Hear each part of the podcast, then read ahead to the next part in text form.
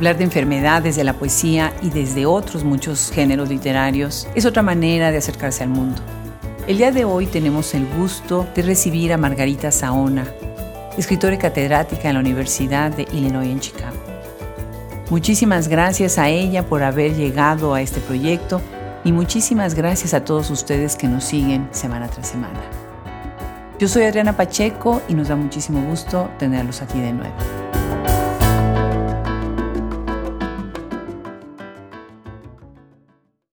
Estamos en un día en donde Estados Unidos está pasando por mucho frío, tormenta de hielo en varios lugares del país, como la pasamos en Texas hace un mes o un poco menos. Y ahora estamos en una de las regiones que son famosas por el clima frío, que es Chicago, una ciudad preciosísima, en donde incluso en algún momento yo consideré vivir, porque me encanta, me encanta Chicago, la comunidad que tiene. Y bueno, pues ahora que estamos platicando con Margarita Saona, nos está diciendo que ahí no llegó la tormenta de hielo. Bienvenida Margarita, muchísimas gracias por aceptar esta invitación. No, gracias Adriana por recibirme. Soy seguidora de todo el trabajo que hacen y, realmente lo, admiro. Y, sí, no llegó, llovió mucho, está muy nublado hoy y frío, pero no, no el hielo que les cayó a otros. Qué bien, qué suerte, qué maravilla. Pues la que está agradecida soy yo, muy contenta. Tu libro tan, pero tan bonito me encantó. Y bueno, me gustó muchísimo que se hizo el contacto a través de la editorial. Muchísimas veces se abren muchas puertas. Y Luciana Erreguer Sachi, que nos ha ayudado tanto y nos ha apoyado. Y aunque te están publicando en Canadá, qué emoción. Cuéntanos, cuéntanos cómo llega The Ghost of You en Laberinto Press. Sí, fue muy emocionante y una de esas cosas empezó hace un año. Eh, había salido mi colección de cuentos en castellano, publicada por Cocodrilo Ediciones en Perú, una edición también muy bonita, bajo el título La ciudad en que no estás. Y tuve la suerte de que eh, Ana María Shua, Mm, me escribiera una pequeña recomendación del libro en la contratapa. Y así fue como Luciana me encontró. Gracias a eso. Y me mandó un mensaje un día y yo pues no un poco escéptica, ¿no? De qué querría esta persona que me estaba contactando. Y bueno, me contó de, la iniciativa de Laberinto Press, eh, me, me presentó los libros que ya había publicado, terminamos conversando y fue como amor a primera vista, ¿no? Estas cosas que de pronto conectas con una persona y te das cuenta de que su concepción de, de, la literatura y de lo que quiere hacer con sus libros coincide plenamente con lo que tú quisieras, ¿no? Así que me siento contentísima de este encuentro y, y el libro se ve hermoso y ha sido hecho con mucho amor y mucho cuidado. Que si no, que si no. No podría estar más de acuerdo contigo. Luciana tiene un espíritu de verdad tan innovador, con muchas ganas de abrir un espacio y Laberinto Press lo refleja, ¿no? El trabajo que ella está haciendo. Qué maravilla. Pues platícanos un poco, esta traducción del título es completamente distinto, La ciudad en que no estás. Y en inglés se traduce a The Ghost of You. ¿Por qué es este cambio de título cuando hacen la traducción? Eh, cuando trabajé el libro en español, Tampoco inicialmente tenía un título, el título que yo había pensado era el de una de las colecciones previas, Objeto Perdido, y cuando estaba trabajando con los editores de Cocodrilo, de pronto sentí que ese título, que era el de uno de los cuentos, reflejaba muy bien la colección, ¿no? la colección entera. Y cuando empecé a trabajar con Luciana en la versión en inglés, a ella como que no le sonaba bien lo de The City Where You Are Not, sentía que en inglés no fluye como fluye en español y de pronto en ese proceso, justo en el cuento titulado La ciudad en que no estás, hay una frase que es el fantasma tuyo y al traducir me, me gustó The Ghost of You y sentí que reflejaba un poco esa misma sensación de, ausencia que había en la ciudad en que no estás, ¿no? Donde para mí la segunda persona es muy versátil, porque la segunda persona puede ser literalmente el otro o puede ser como el reflejo del propio yo. Me encanta esa idea acerca de la segunda persona. Se habla tanto de la primera persona y me encanta esta idea. Y sí, tienes razón, ¿eh? es bastante más versátil. Ahora, la traducción la hacen a tres manos, ¿no? Bueno, tres personas son seis manos, que sería Luciana, también Lindsay y tú, ¿no? Son las tres que están traduciendo, Lindsay Kikunen. Lindsay fue mi estudiante en una clase del Honors College de UIC y tenía que hacer un proyecto de tesis. Y quería hacer un proyecto de traducción y no encontraba nada que le satisfaciera y se propuso traducir mi primera colección. El libro eh, actual tiene dos colecciones previas, que son Comehoras y Objeto Perdido y Cuentos Nuevos. ¿no? Y entonces ella empezó a traducir Comehoras como esta parte, que era como su tesis del Honors College.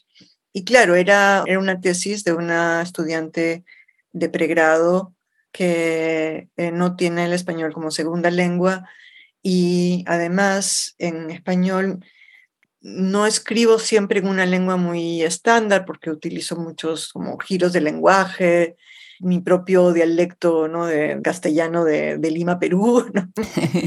Entonces, claro, ella hizo como una primera versión con un enorme esfuerzo y fue como un impulso ¿no? para mí. Y luego empecé yo a retraducir y cuando Luciana me contactó, yo tenía casi todo traducido, así que hice como borradores de traducción de lo que me faltaba y luego fue el trabajo muy dedicado con Luciana de reunirnos todas las semanas a revisar la traducción, ¿no? a leer en voz alta, frase por frase, y debatir, ¿no? A veces qué expresión en inglés era la más apropiada para expresar lo que yo quería, ¿no? Y al principio a Luciana yo uso mucha redundancia, ¿no? Parte de, de mi escritura tiene que ver con crear un ritmo.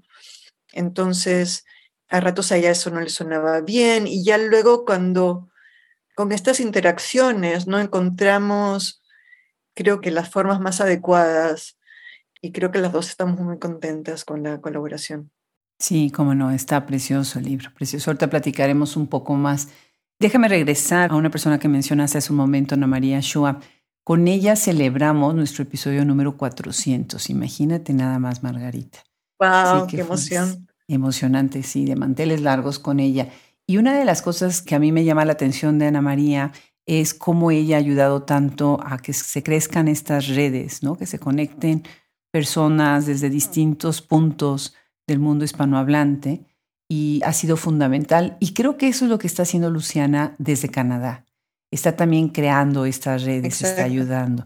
Con alguien también espectacular, con un trabajo maravilloso que es Marta Batis, que también es una voz importante del otro lado de la frontera norte de Estados Unidos. Así que bueno, bellísimo. Bueno, pues tú eres, como acabas de decir, originaria de Perú y no sé si te tocó escuchar en enero, nosotros dedicamos el mes a Perú. Tristes por la situación política que está pasando tu país, como tantos países en Latinoamérica, situaciones complicadas, y celebrando el gran talento que viene de Perú con tantas escritoras tan brillantes que tenemos afortunadamente ya en el podcast. ¿Cómo es ver a Perú desde Chicago? Tú hablas en cuando escribes sobre ausencias y bueno, de alguna manera me hiciste pensar en eso. Los migrantes siempre somos ausentes, ¿no? Siempre estamos ausentes de algo o de alguien o de algún lugar, ¿no? Bueno, creo que la forma en la que escribo, las cosas de las que escribo tienen mucho que ver con esa sensación de de estar un poco como afuera, de no caber del todo en una situación o sentirse un poco alejado ¿no? de, las cosas, de las circunstancias. Viviendo en Lima, siempre desde muy pequeña sentí las distancias que existen en mi propio país, ¿no? las diferencias sociales y económicas, la discriminación y el no saber muy bien dónde y cómo ser parte de mi país. Creo que esa fue una de las cosas que terminó por hacerme buscar otros espacios. Hay gente que más bien consiguió como luchar, buscar una misión dentro de, de un país que necesita tanto, pero yo me sentía un poco sin saber qué hacer, ¿no? Crecí en medio de, de la guerra entre Sendero Luminoso y las Fuerzas Armadas. Así que sí, como que no, ya esa, esa desazón la sentía en mi propio país. Y, y desde fuera es como, bueno, viví en Nueva York un tiempo y, y ahí casi era fácil como ser extranjero porque hay tantos extranjeros, ¿no? Mm, y fue al mudarme a Chicago, que ahora me encanta, pero donde esa melancolía se, se manifestó mucho más y empecé a escribir esos cuentos, donde simultáneamente extrañaba a Lima, extrañaba a Nueva York y me perdía en Chicago, que es una ciudad muy grande. Nueva York, a pesar de que es más grande, tiene más población, de alguna manera se me hacía más manejable. Eh, yo estaba protegida por una institución, era estudiante graduada, no era lo mismo que ya tener que tener una vida adulta en una ciudad nueva, ¿no? Claro. No sé si eso responde o me he ido por otros lados. No, no, no, claro que sí. Es muy interesante, ¿no? Ver el país desde fuera mm. y a la vez estarte perdiendo de estos momentos. Fíjate, a mí me pasa algo que me da mucha tristeza. Cuando tengo que estar mucho tiempo fuera de México, veo como mis nietas van a crecer y voy a regresar a verlas y van a estar más grandes y van a estar cambiadas y voy a haberme perdido ese instante, ¿no?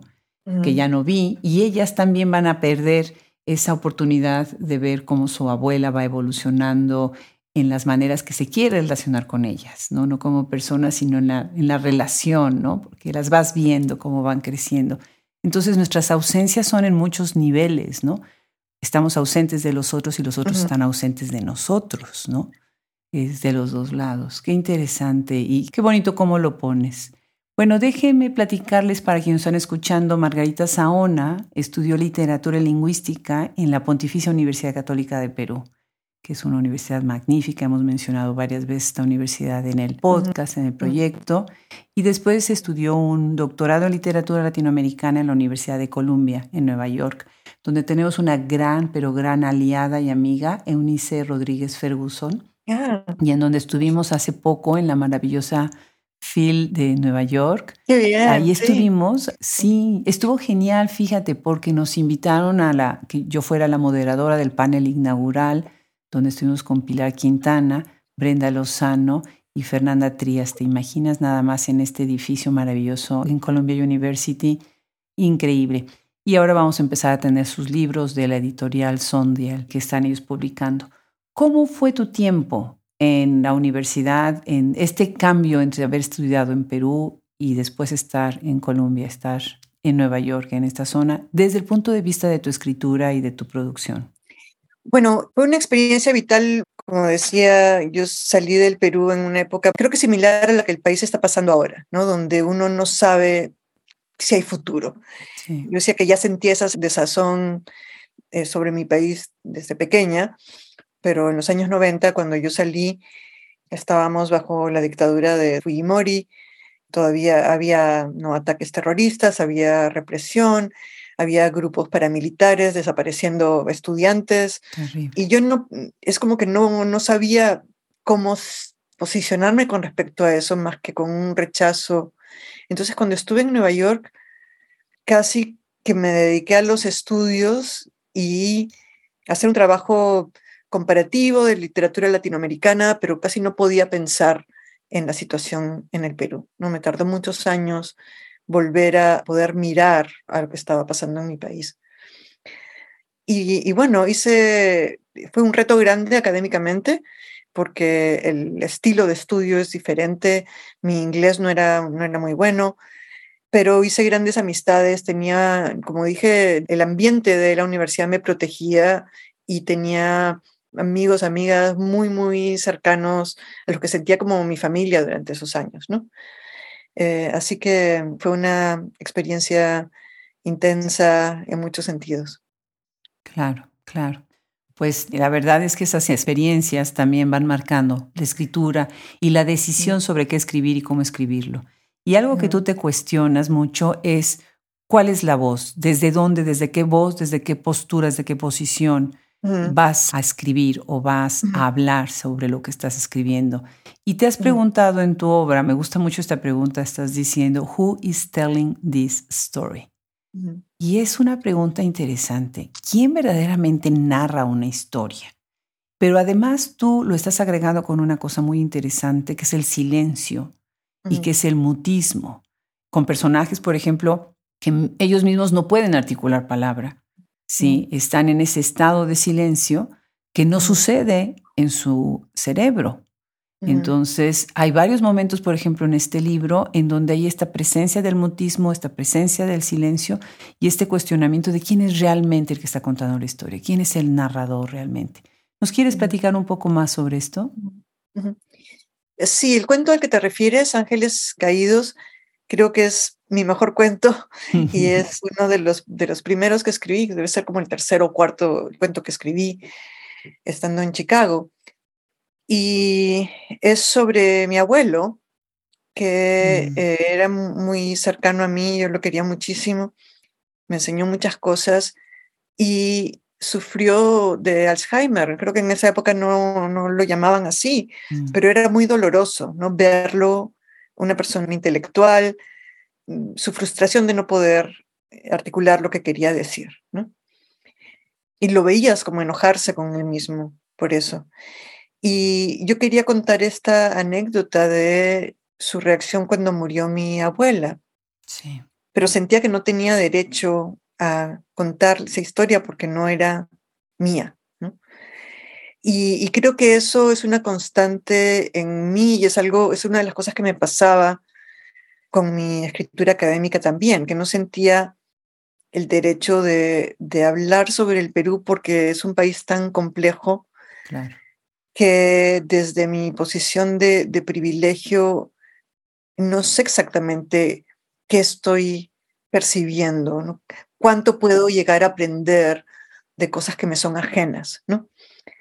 Y creo que esa es una, es una constante en una preocupación mía, ¿no? Y, es interesante cuando hablas del mutismo porque me hace pensar en los cuentos de uno de, mis autores peruanos favoritos, Julio Ramón Ribeiro, que publicó sus cuentos bajo el título La palabra del mudo. Y bueno, son cuentos que a uno le empiezan a enseñar en el colegio y pensar, ¿no? Entonces desde, joven, ¿qué quiere decir? Un oxímoron tan grande. Sí, ¿no? ¿Y qué quiere decir hablar por otros, ¿no? Claro. Que sí, por un lado es, queremos representar a quienes no tienen la palabra, pero ¿no sería mejor darles la palabra? ¿No? Darles, eh, escuchar, porque tal vez sí están hablando y no los escuchamos, ¿no? Pero también darles la palabra es ponernos otra vez en un lugar de privilegio, ¿verdad? Mm, sí, entonces es esa, esa tensión entre quién puede hablar y quién no. Y también me haces pensar en otra cosa, que yo me he transformado mucho en el último par de décadas de mi vida, uno sigue creciendo, ¿verdad? Sí. Pero durante muchos años yo era muy tímida y muy callada, ¿no? mis amigas se, burlaban y decían que yo debía tener una, un programa de radio que se llamara La Hora Muda, ¿no? y que fuera solo silencio. y, ya no soy así, ¿no? como verás. Eh, me he vuelto parlanchina. Pero sí, ¿no? Esa opción de quién habla, de cómo habla, eh, qué se puede decir y qué cosas quedan sin decir. Creo que es una preocupación. Qué bonito, porque lo que estás diciendo ahorita de tu abuelo, pues ahora que lo explicas, hace mucho sentido en el cuento, que es un cuento que les recomiendo muchísimo, Fallen Angels, que está ahí también poniendo una situación de las pérdidas y perder la mente, perder a alguien que amas, ¿no? Perder el lugar de poder o de o no de poder, sino el lugar que deberías tener dentro de la familia, ¿no? Muy emotivo, todo el libro, todo el libro. El libro está prologado por Naida Saavedra, que ha sido también una gran aliada de este proyecto. Y bueno, nos da mucho gusto cómo estas redes se van uniendo, ¿no? Ella es la creadora de este término de New Latino Boom. Y bueno, pues todo lo que ha venido junto con su investigación. Pues tienes un tema de lo más interesante y de lo más importante. Yo siempre he recalcado mucho la importancia de hablar de las masculinidades. Yo tuve dos grandes maestros en el doctorado Gabriela Polit y Héctor Domínguez Rubalcaba, que tienen trabajos espectaculares sobre masculinidades. Y ahorita que estabas hablando de cómo hablar de otros, estaba pensando en el libro de Gabriela Polit que vamos a presentar hoy en la tarde, que es precisamente Los libros de otros, se llama el título. Así que bueno, todo se va conectando. Y tu libro se llama Masculinidades, Travestismo y Ficciones de la Ley en la Literatura Peruana. Qué interesante tema. Empecemos de abajo hacia arriba. Margarita, ¿por qué hablar de masculinidades? Porque yo me formé como feminista, pero también me quedó bastante claro que la situación de las mujeres no ocurre en un vacío, ¿no? que si sufrimos por los males del patriarcado, hay que entender al patriarcado. Mm. Y una de las cosas que también me era clara es que, no sobre todo a partir de cómo el feminismo se fue transformando en los años 90, a partir de Judith Butler, por ejemplo, que los roles de género nos predeterminan o, de alguna manera nos convertimos en sujetos ya con una marca de género, ¿no? Y pensaba, por ejemplo, en, que sí, hubo muchas cosas que se me vedaron por ser eh, una niña creciendo en el Perú en los años 70, pero por otro lado también fui capaz de observar cosas que se le vedaban a mi hermano o que tenía él limitaciones, mientras que a mis padres les costó que yo estudiara literatura, mm. eso hubiera sido inconcebible para un varón. Esa no, no era una profesión que le permitiría mantener una familia, digamos, ese tipo de discurso y cuánto eso también marca a los varones, ¿no? Entonces, tenía desde, bueno, yo había escrito un libro sobre la familia en la novela latinoamericana y cuando pensé en aplicar, en esa época era en la que no podía pensar en el Perú y no incluí nada peruano. Después pensé, bueno, ¿qué pasaría si me pongo a ver novelas peruanas? Y descubrí que había estos padres que eran perversos o ausentes o que de alguna manera se convertían en como lo peor del patriarcado, ¿no? Sí. Dentro de nuestra literatura. Y entonces decidí que era importante analizar eso. Y bueno, conocía ya el libro de, Gabriela. Es más, Gabriela y yo coincidimos en algunas clases en Colombia. así que... Sí, sí, sí. Así que mándale saludos cuando hables con ella. No, claro que sí, es una de mis mentoras. Yo también sigo su trabajo, sí. Ah, pues le va a dar muchísimo gusto, le va a dar muchísimo gusto. Y tú, de alguna manera, pones esto muy claro. Me gusta esta frase. Dices, fracturas esenciales en la construcción de la masculinidad. Y obviamente estas fracturas esenciales nos llevan a otra cosa que nosotros tenemos que pensar muchísimo, que es las conductas de corrupción, de violencia de género, los feminicidios, parten de estas fracturas. ¿De qué manera crees tú que tu texto dialoga con otros publicados sobre el tema que ahora ha venido tanto, ¿no? Después, por ejemplo, del libro de Cristina Rivera Garza y el terrible, terrible feminicidio de su hermana, se empezaron a abrir otras conversaciones más. Entonces es el tiempo de antes y después. ¿Con quiénes más dialoga sobre estos términos, sobre estos conceptos y esta idea de la construcción de la masculinidad a través de una fractura o de diversas fracturas? Por supuesto, ahora de pronto tengo la mente en blanco. Estaba pensando en una novela, Los Divinos, de Laura Restrepo. Claro. Donde el privilegio ¿no? de género y de clase se lleva hasta el extremo. Y lo que se ve es esta articulación del poder masculino y cómo los hombres se cubren unos a otros para mantener el status quo, ¿no? Claro. Entonces, bueno, desde teóricas como Eve Kosofsky eh, Sedgwick, pero eso combinado con los estudios decoloniales, ¿no? Y pensar en el trabajo de, Quijano, por ejemplo, y de feministas contemporáneas en América Latina. hay, hay mucho que se está que se está haciendo, que se está pensando, sobre todo desde las ciencias sociales más que de la literatura, ¿no? Claro. Entonces, en mi país, por ejemplo, Norma Fuller, desde principios de los años 2000, empezó a, estudiar las masculinidades en el Perú. Entonces, creo que bastante de eso eh, son cosas que han sido influyentes para mí, ¿no? Claro, qué bien, porque eso va construyendo un libro muy interesante, muy, muy interesante. Nosotros hablamos mucho de la hermandad femenina, ¿no? Las sororidades, o sea, todo este cariño o este soporte, estas redes que crean las mujeres, ¿no? Pero también están, como bien acabas de mencionar, las hermandades masculinas, que son tan interesantes porque si tú analizas una y la otra, ¿no?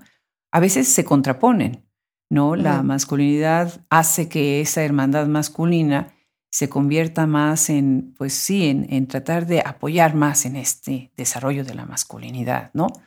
Y por el otro lado, desde esa hermandad masculina se domestican las mujeres, ¿no? Sí.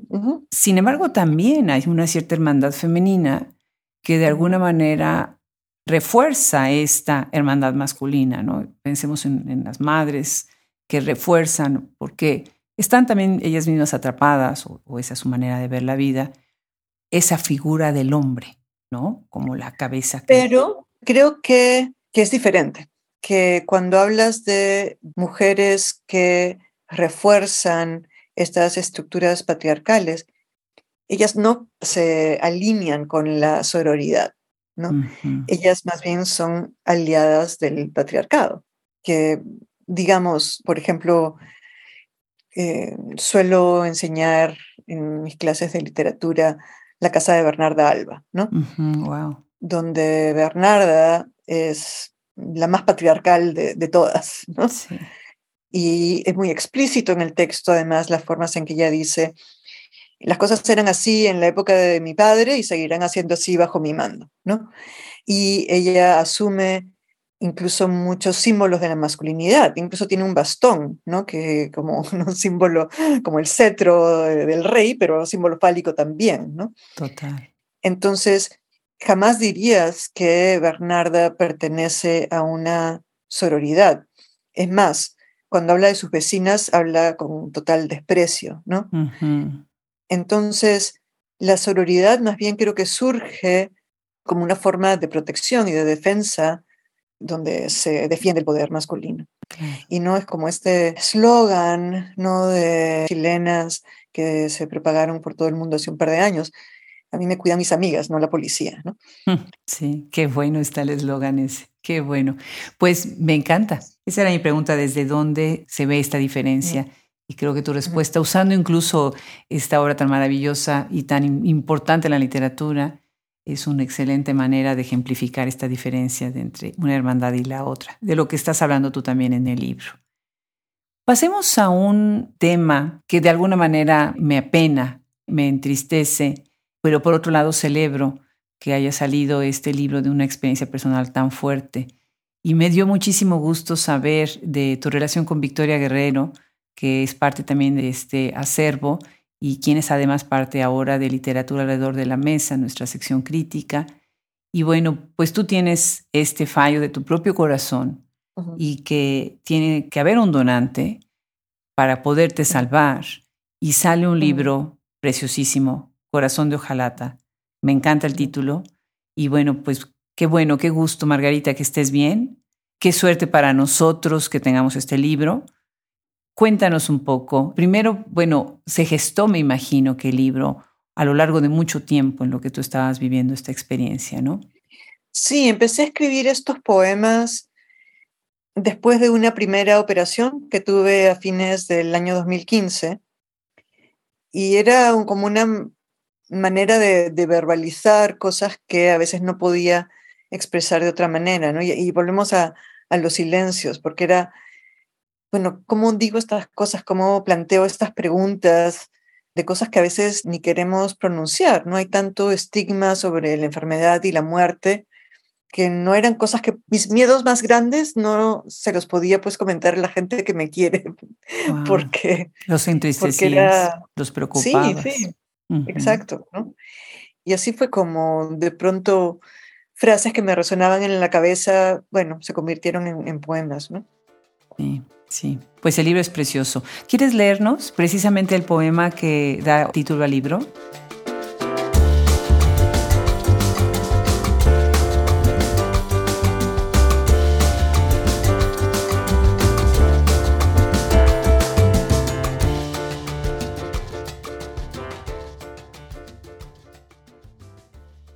Corazón de hojalata.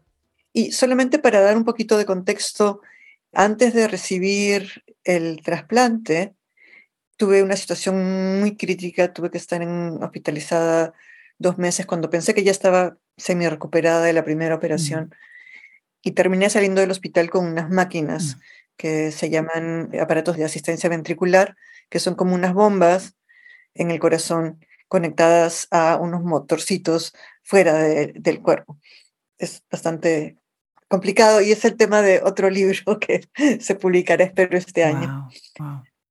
Corazón de hojalata. Hojalata, plástico, metal, algo que no está hecho de lo que soy, ADN y recuerdos activados por un latido. Los dioses de la tecnología me otorgaron una segunda vida. Un corazón de hojalata anima la vida que alienta este cuerpo, mi ADN, mis recuerdos. Pero cuando me llevo una mano al pecho, buscando mis latidos, aquello que siempre fue la banda sonora de mi humanidad, lo único que siento es el sordo, constante zumbido de un refrigerador. Qué experiencia y qué manera de transmitirlo a un poema. Yo veo esta tendencia tuya que tienes en el verso corto, en especial en este libro. ¿Cuál es tu poética, Margarita? Bueno, creo que la poética se expresa un poco en ese primer textito del libro de cuentos, ¿no? Donde hablo de pequeños artefactos de palabras. Siempre, como te decía, ¿no? Que de chica me costaba hablar mucho cuando hablo salen las cosas como muy concentradas, ¿no? O ese era el caso. Y cuando escribo, particularmente cuando escribo poemas o, cuentos, tienden a, la brevedad y en general al ritmo del verso corto, como más coloquial tal vez en ese sentido, no sé. Pero sí, tiendo a escribir breve. Breve, sí, sí, sí, se nota. Precioso, con unas metáforas como ahorita acabamos de escuchar, con un ritmo, como acabas de decir, que tú buscas también eso. Interesante las poetas que buscan el silencio, en el silencio los ritmos y los ritmos en el silencio, ¿no? Es muy interesante. Y bueno, pues quisiera yo preguntarte, hacerte dos preguntas más antes de terminar la conversación. Una es, yo sé que tú has dado talleres de escritura creativa sobre enfermedad y poesía. Se me hizo de lo más interesante. Cuéntanos, ¿qué le enseñas a un estudiante en un taller así a partir de la enfermedad? ¿Cuáles son como para ti los detonantes o la línea para encauzarlos a que entren en esta manera de repensar la enfermedad a través de la poesía?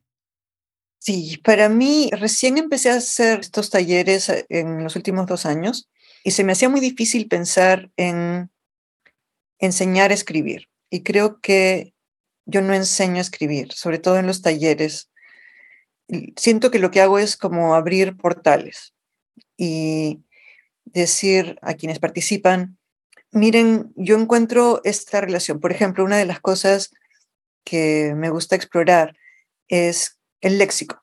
Mm. Y les digo, cuando nos enfermamos y nos dan un diagnóstico, de pronto hay como un montón de palabras que uno tiene que empezar a asimilar y a digerir, y esto nos causa una forma de alienación.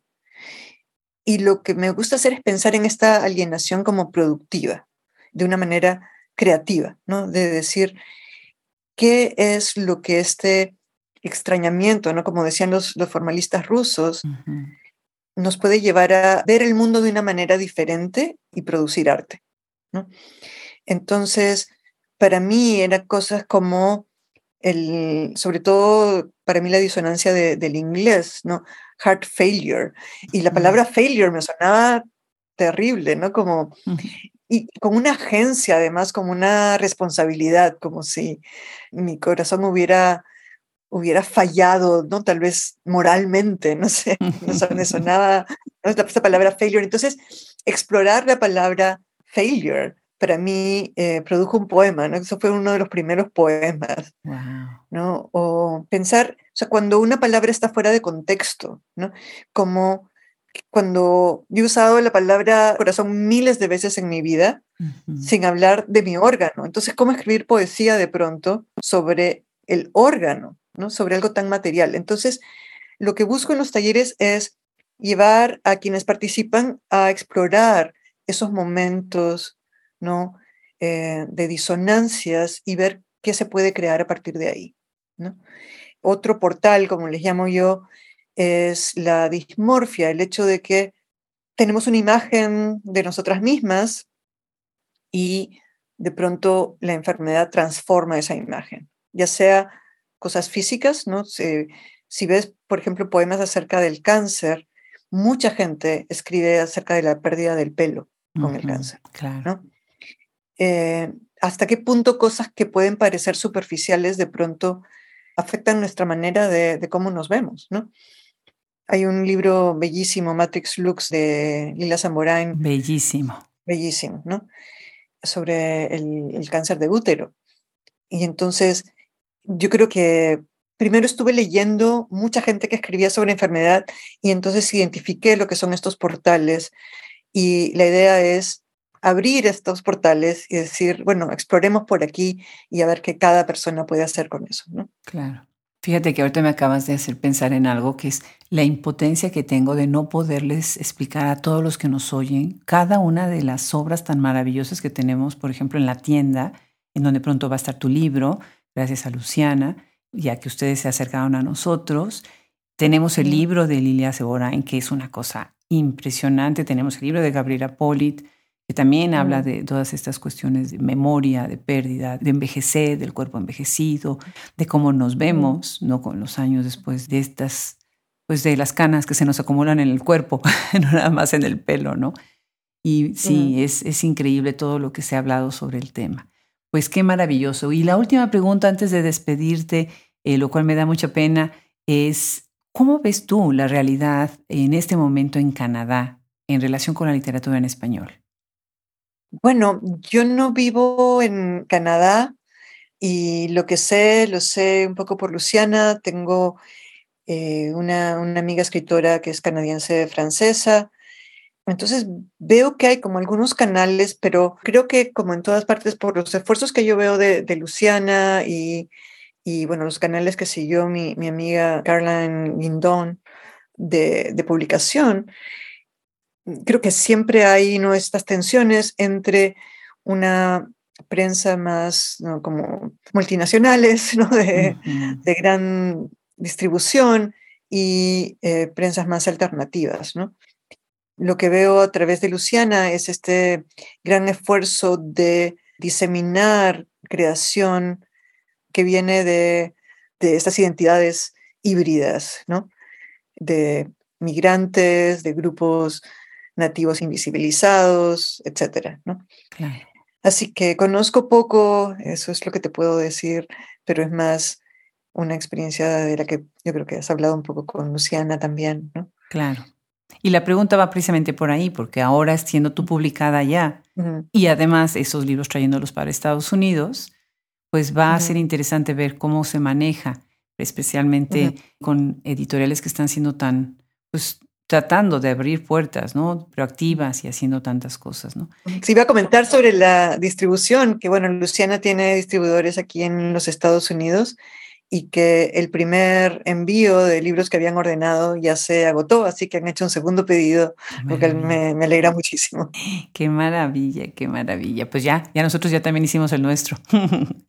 muy bien. Margarita, pues un abrazo muy grande desde Austin, Texas. Bueno, un abrazo, gracias Adriana, qué bonita conversación, muchas gracias. Al contrario, al contrario, y no, de verdad, no se pierdan leer a Margarita Saona, en verdad, en verdad, quienes nos están escuchando, busquen sus libros pronto de Ghost of You, pero también busquen los otros libros que tiene en otras editoriales. Muchas gracias, un abrazo, Margarita. Gracias, un abrazo. Muchísimas gracias a Margarita Saona por haberse sumado el día de hoy a Hablemos Escritoras. Gracias también a Luciana Erregue Sachi.